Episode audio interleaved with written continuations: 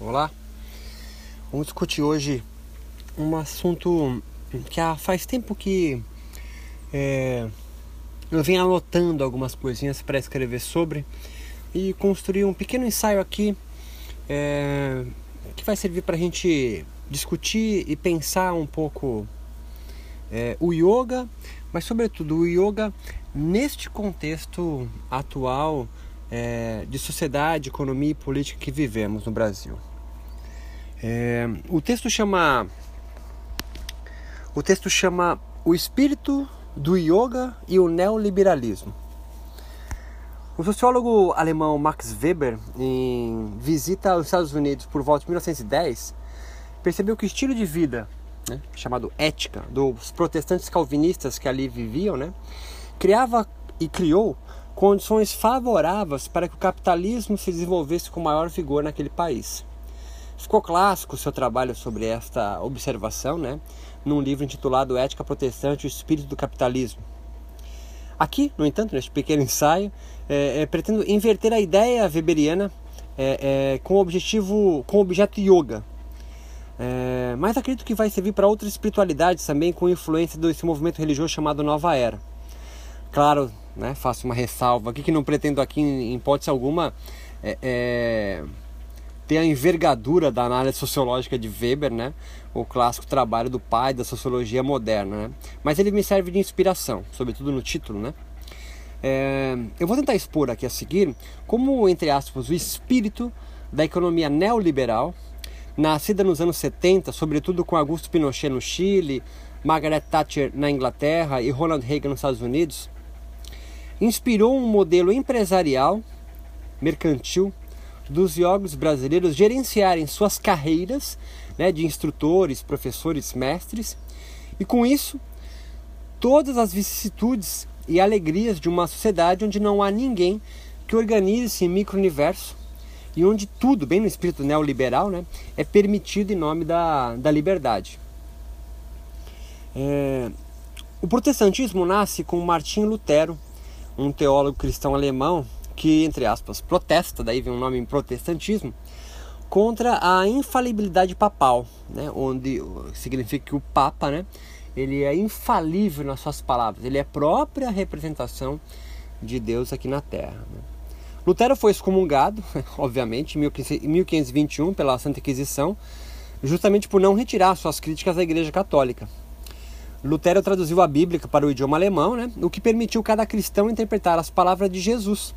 Ao que a igreja condenou veementemente, né, alegando que apenas os clérigos teriam a capacidade cognitiva né, de compreender e repassar aos leigos corretamente as mensagens de Deus. Por isso que a Bíblia até então era ainda é, em copta ou muitas vezes em latim, como ainda é. Às vezes, um padres mais tradicionais né, rezam a missa. Uma das principais consequências né, dessa, desse protesto de Lutero são as 95 teses de Lutero né, e Calvino, é, onde estavam ali na eliminação de qualquer intermediação de Deus com os homens. É, entre aspas, né, o que quero dizer com isso, né? Deus ouve os protestantes, mas não fala com eles. Ou seja, Deus ouve os, os, os homens, mas não fala com eles. Né? A partir de Lutero, né, o protestantismo, a sua, um dos seus cernes aí mais interessantes, é que quando Lutero condena a infalibilidade papal, ele elimina toda a intermediação dos homens com Deus. Então, santos, os padres, né, o Papa, obviamente, os bispos, mas os anjos deixam de existir, vira iconoclastia. Ao contrário dos católicos, né, o culto aos santos, profetas e místicos não acontecem no protestantismo. Por isso que recentemente o evangélico, talvez uns 10 anos atrás, né, no Brasil, chutou né, ao vivo numa, na televisão a, a imagem né, de Nossa Senhora da Aparecida, porque para ele aquilo ali não representaria nada, nenhuma santa, nenhum santo intermedia, intermedia a palavra de Deus. É, se aos cristãos protestantes não tecem comunicação com Deus, como saber se eles são escolhidos né, a adentrar no reino dos céus? Essa é uma questão que angustia todos os protestantes. Ou seja, Pois aos cristãos católicos, né, todo pecado cometido sempre haverá uma confissão e a penitência a pagar e os livrar de suas falhas na terra. Mas aos protestantes isso não ocorre.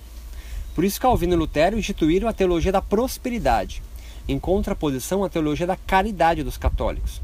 A teologia da prosperidade compreende que é pelas obras da vida que o crente protestante poderá ter um pequeno vislumbre de sua redenção ou não.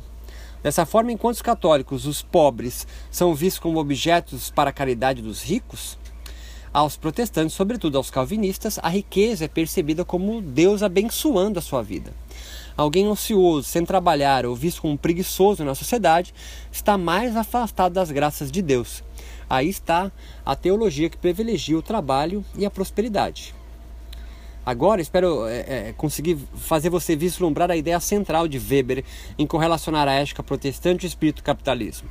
Em países com maior primazia dos protestantes, o modelo econômico capitalista, onde a produção e o consumo são valorizados, prosperam e privilegiam o acúmulo de riquezas. Essa é a sua grande tese de Weber. Ao invés de um sistema econômico que a produção é racionalmente planejada e todos os meios de produção são propriedades de um Estado centralizador, como a China, a ex-União Soviética, a Cuba atual, o neoliberalismo advém do liberalismo clássico, que é o contraponto dessa visão econômica socialista, entre aspas, podemos dizer. É, o liberalismo clássico né, nasce no contexto da Revolução Industrial e a crescente urbanização acontece no século XIX na Europa e Estados Unidos. Destaque-se aí na ideia do livre mercado, do utilitarismo e do progresso. É, o neoliberalismo surge como uma nova forma de economia capitalista, forte opositora da economia social planejada, do socialismo, e com diferenças marcantes né, do, liberalismo, do liberalismo clássico. Os neoliberais, sobretudo, buscaram uma alternativa, é conhecida na economia como a terceira via, é, econômica capaz de não cometer as mesmas falhas que fizeram ruir a economia liberal clássica norte-americana em 29 e da pobreza do socialista. Ou seja, o neoliberalismo né, surge em contraposição à, à sociedade, à economia planificada, onde todos têm a mesma roupa, têm os mesmos carros, comem as mesmas coisas, têm direito às, mesmos, a, a, a, a, às mesmas coisas e onde não há propriedade privada, como é o caso do socialismo é, e também ao liberalismo clássico, que é, é, apregou assim a, a, a, propriedade privada, mas ele é mais conservador, entre aspas, vamos dizer, em relação à liberação do mercado. Os neoliberais concordam com os liberais clássicos que existiria uma mão invisível, né, a teoria clássica de Adam Smith, é, que controlaria espontaneamente o mercado. Eles também julgam que quanto menos o Estado intervir na economia, mais benefícios à sociedade seriam gerados. Entretanto, contrário aos liberais clássicos, os neoliberais apostam em política de total liberalização econômica, como as privatizações em larga escala, maior austeridade fiscal, livre comércio e o corte de despesas governamentais. O objetivo neoliberal é fortalecer ainda mais o setor privado da economia. É, então o neoliberalismo é o que a gente vive hoje, né? Ele prega então é, uma total liberdade no mercado, onde ele privilegia. Fernando Henrique fez muito isso no Brasil, né? Privatizou aí as grandes estatais, né? É, as telecomunicações foi privatizada e aí abre o comércio, né? Segundo os neoliberais, essa abertura no mercado, né? É, por exemplo, das telecomunicações, ao invés do Estado prover isso, faz com que os valores, né, entrando nesse livre mercado, tem uma competição entre diversos setores privados da telecomunicações, isso diminua o valor até chegar a, ao, ao cidadão comum. Né? Em contraposição, os liberais se compreendem que quando estiver na mão do Estado, é o Estado que comanda isso. O Estado pode aumentar a taxa e ninguém pode intervir nisso. Né? Esse é o pensamento neoliberal. Liberar, então, todo o mercado e quanto menos o Estado estiver inchado, né, é, intervir na economia melhor.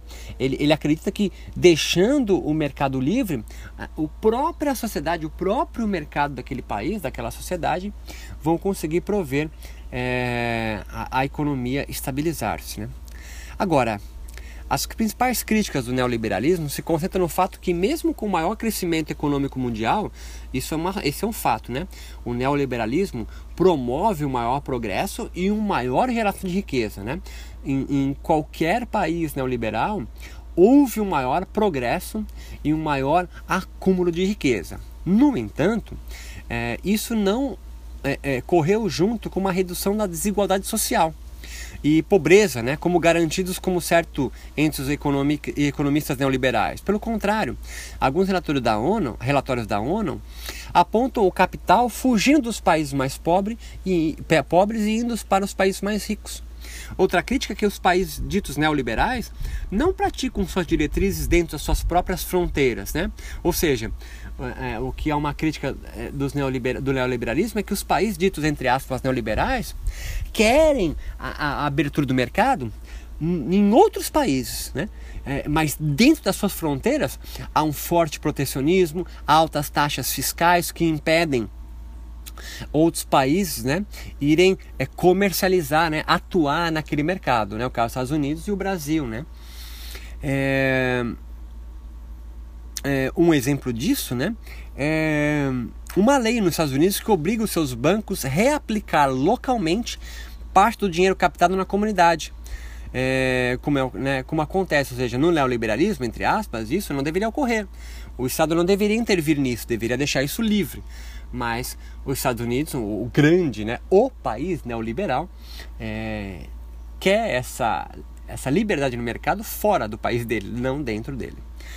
O que tácito, o que é tácito do ponto de vista da sociedade sobre o regime econômico neoliberal, com o seu foco na liberdade de mercado e oportunidade, né, igualitária, né, nem tanto às vezes, de prosperidade desmensurada, né, tá aí o sonho americano reflete essa ideia neoliberal, onde todo mundo pode ir lá e vai ganhar dinheiro, a, a oportunidade está aberta a todos, é, é o aumento das horas dedicadas ao trabalho e com isso surgir de, de sociedades ditas cansadas, né, é, não é coincidência os indivíduos que vivem sob esse regime elegerem o estresse como o mal do século. Nunca tivemos tantas pessoas deprimidas, com atenção, é, com altos índices de déficit de atenção. É, na verdade, a gente consegue é, é pensar, né? É, um nível altíssimo da ansiedade, da depressão e do TDAH, né? Em, em, países com essa economia, porque há um aumento gigantesco do trabalho. Porque se é, há, uma, há uma certa obrigação no ar, entre aspas, de dar certo. Se você não consegue prosperar e atingir as metas estipuladas né, no mercado, a culpa é sua. Pois a oportunidade, entre aspas, está aí, na sua porta, é só agarrar. Um medo paira no ar, né? Mas é, mas o neoliberalismo cria um certo estado de mal-estar, um não sei o que que me afasta de quem eu sou. Pois, contrário do mal-estar, não é bem-estar, como apregam os neoliberais, né? mas de simplesmente estar. No Brasil, o modelo neoliberal na economia surge no auge da ditadura é, militar. Né? E como vimos, o neoliberal acredita na meritocracia. Vence o que merece e não quem precisa. O modo de vida, de vida urbano né, surge neste mesmo período. A vida em forma de condomínios, né, é o que o psicanalista Christian Duncan é, é, estuda aqui no Brasil. Né? A lógica do condomínio, né, que ele diz, que ele denomina, acompanha um certo desejo de ascetismo, de limpeza e purificação social. Para esse psicanalista brasileiro, é, esse mal-estar gerado por economias né, em sociedades neoliberais está sentado no desejo de viver entre muros. Isso é um sintoma de um sofrimento advindo de um modelo é, no qual é, o sofrimento é, é, é, é, é, ocasionado, né, é surtido, nasce de um nunca chegar, né? de um sentir-se fora do lugar. Né? É, isso é fácil você entender se já trabalhou numa empresa multinacional ou assim que tem metas, né? O sarrafo sempre aumenta, né? Você nunca chega no final, né? Então sua meta hoje, esse mês é bater 30% de vendas. Aí o mês que vem é 35, é 40, você chega no 100, aí você é promovido e você então tem outras metas a atingir. Então assim, nunca chega no final do sarrafo, né? Então é, se gera, é isso que Duca quer dizer, se gera um mal-estar, né? Por um lugar que você nunca chega, né? Ele diz, um sentir-se fora do lugar. O psicanalista Duncan entende que a vida em condomínio é uma metáfora, né? Surge da ânsia de evadir-se para um lugar utópico, com muros de defesa. Né? Ah, ele diz: há um cheiro no ar de vontade de mudança. E aqui entra o yoga como espiritualidade, que, ao contrário do que Weber encontrou em dialética entre a ética protestante, criando condições ao espírito capitalista de prosperar, eu vejo no yoga é, indivíduos urbanos vivendo em condomínios, né? e aqui condomínio é uma metáfora né? do sentimento de não lugar, né? das pessoas que desejam uma outra vida, encontrando no yoga uma filosofia espiritual que promete o fim desse sofrimento. Por quê? Olha, veja bem, a ideologia yoga anuncia o viver no momento presente. E ele diz, ele promete, ele aposta que a vida boa é, é nesta vida e não em outra. A espiritualidade se adapta às sociedades urbanas, como a gente sabe.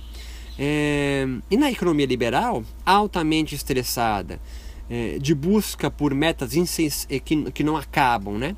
É, e formatado, formatando o yoga rituais de purificação corporal e mental, promete curar a falta de sentido da depressão, do aumento da atenção no agora e não em projeções futuras. Né? O fim da ansiedade, o surgir de um estado de calma e relaxamento.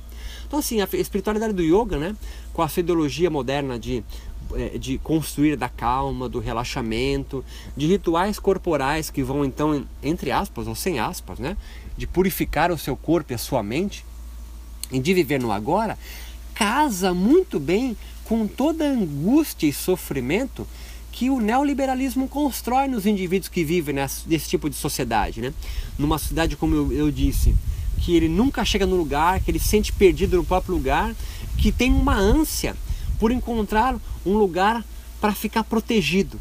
Por isso que Dunker é, é, vai trazer a metáfora dos condomínios, porque o condomínio é um lugar cercado entre muros, onde este cidadão aí com essa angústia encontra um lugar entre aspas aí que ele acredita utópico ou distópico, né, é, de defesa, de conforto, de acolhimento. E o yoga entra é, com isso de uma forma muito interessante, porque o yoga promete essa mudança de vida. Não é coincidência que nas últimas décadas são centenas de cursos para formar novos professores de yoga.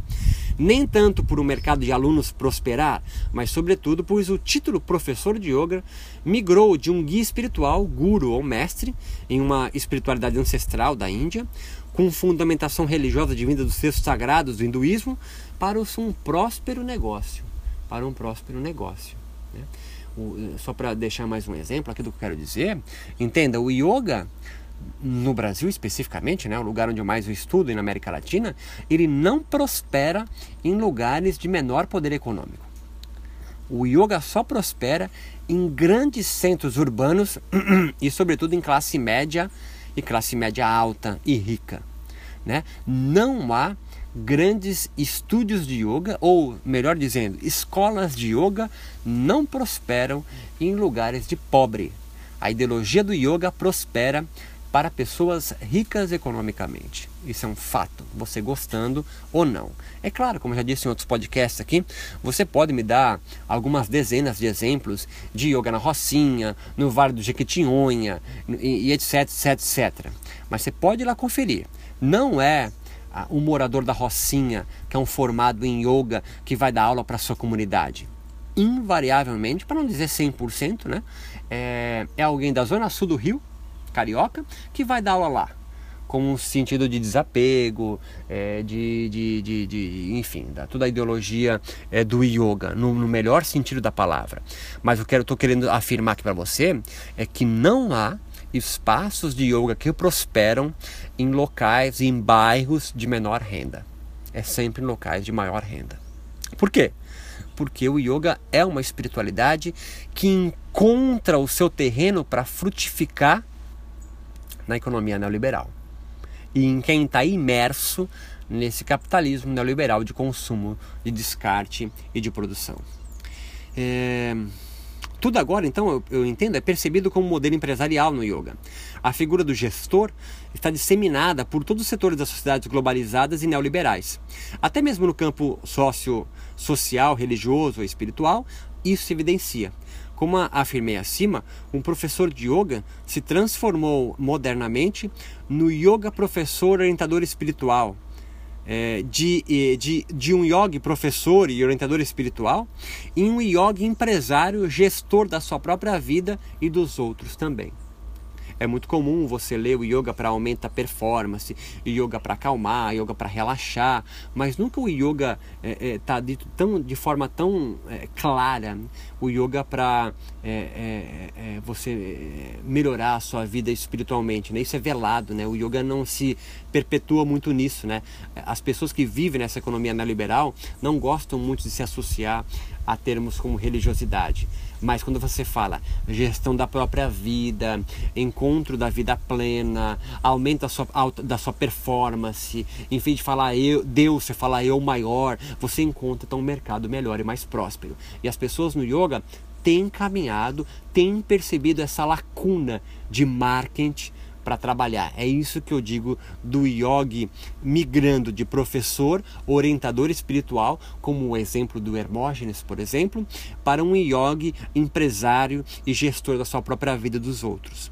Ao mesmo tempo que defendo o yoga é, com uma espiritualidade, espiritualidade idealmente adaptada ao sofrimento real de sociedades urbanas de economia neoliberal, apresento ambivalentemente que o mesmo modelo empresarial, sentado no livre comércio e no vence quem se vender melhor, impregna o micro-universo de yogis brasileiros. O modelo capital, capitalista neoliberal, como vimos, centrado na ideia que as coisas se ajeitam por si só, da a mão invisível de Adam Smith, né? E que cada um é responsável pelo seu sucesso.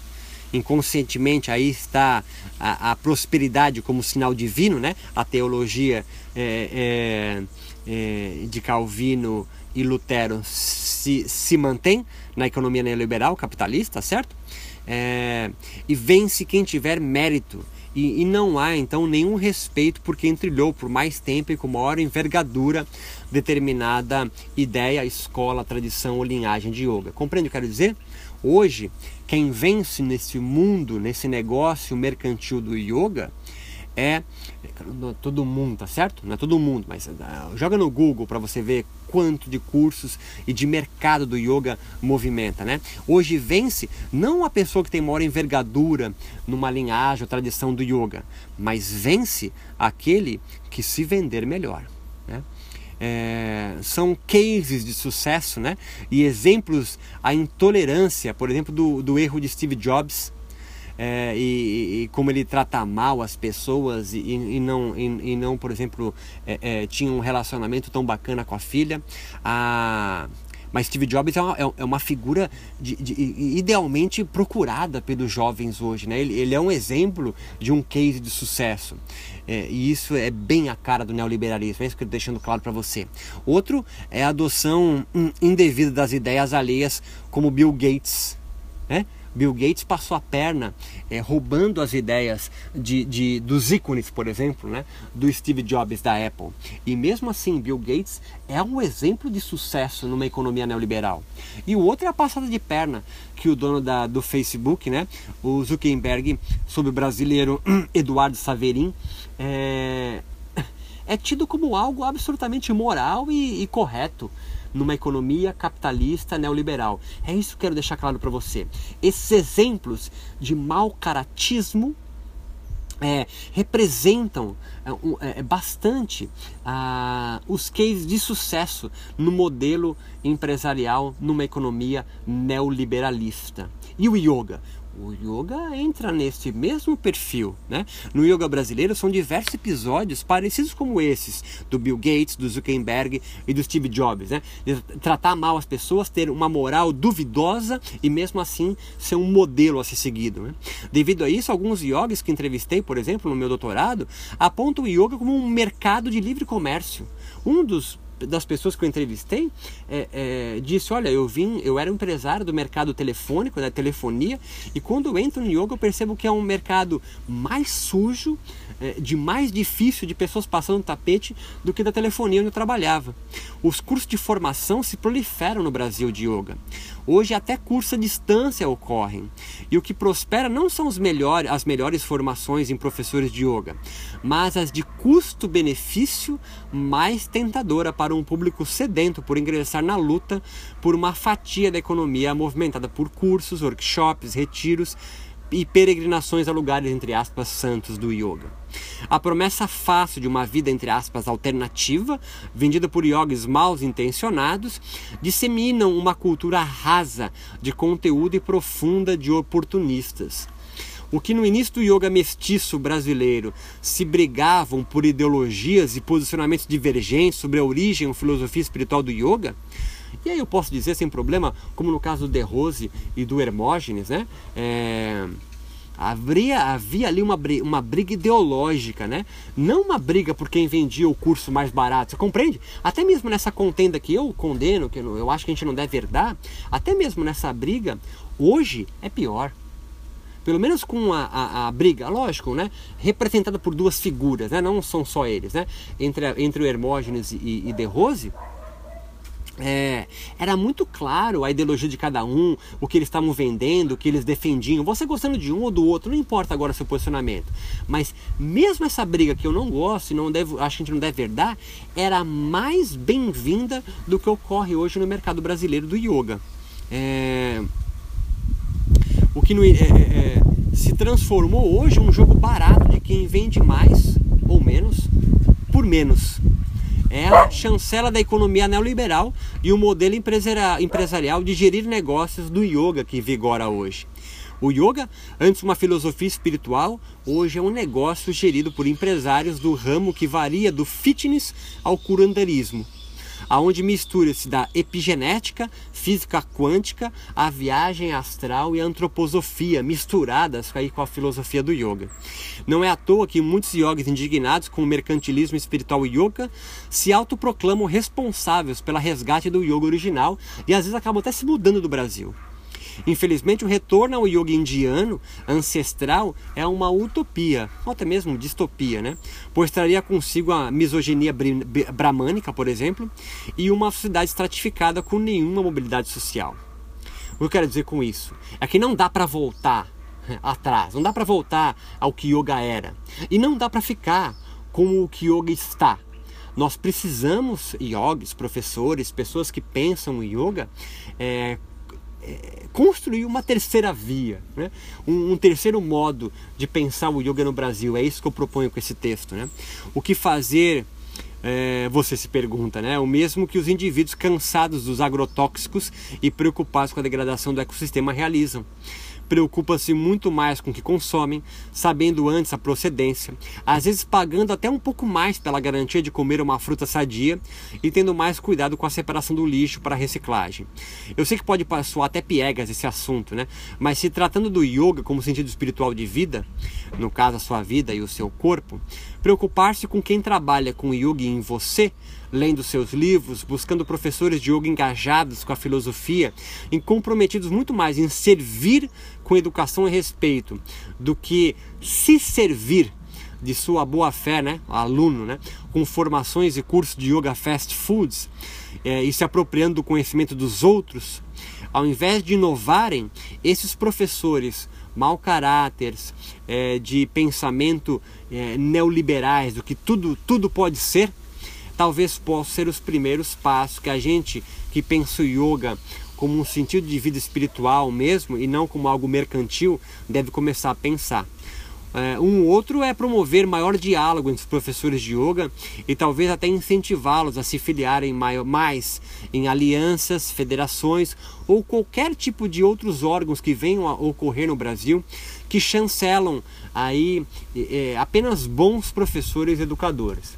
O que eu quero dizer com esse texto aqui é, é, é, é a gente pensar é, que tipo de produto nós estamos comprando do yoga atualmente, né?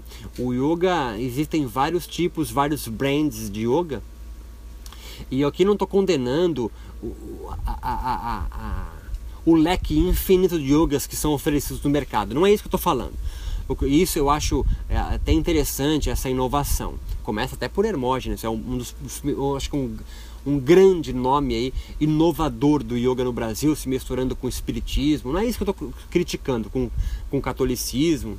É, não é isso que eu estou criticando. O que eu estou criticando é a, a, a, o yogis, entre aspas, né, yogis oportunistas, que roubam ideias de outros né, para se beneficiar. E, e, e, e, ao invés de estudarem e pensarem o yoga é, e andarem com as suas próprias pernas, né? Porque são esses yogis, assim como são alguns empresários, né? Que oportunistas, que ah, se aproveitam da brecha no mercado para ganhar dinheiro e não para promulgar o yoga como espiritualidade. É isso que eu estou dizendo. Não é um leque grande de yogis acontecendo, de yoga acontecendo. Também isso. Mas, sobretudo, de yogis oportunistas e de mau caráter. É, é, a exemplo de desses ícones né, que o neoliberalismo prega, como Bill Gates, Steve Jobs é, e, Zuckerberg. Né? Pessoas com, com uma moral duvidável, né, que fizeram prosperar a sua empresa, né, no caso do yoga, né, as, as formas de yoga, mas passando a perna em outras. É disso que eu critico, é disso que eu levanto a bandeira para a gente pensar um pouco mais.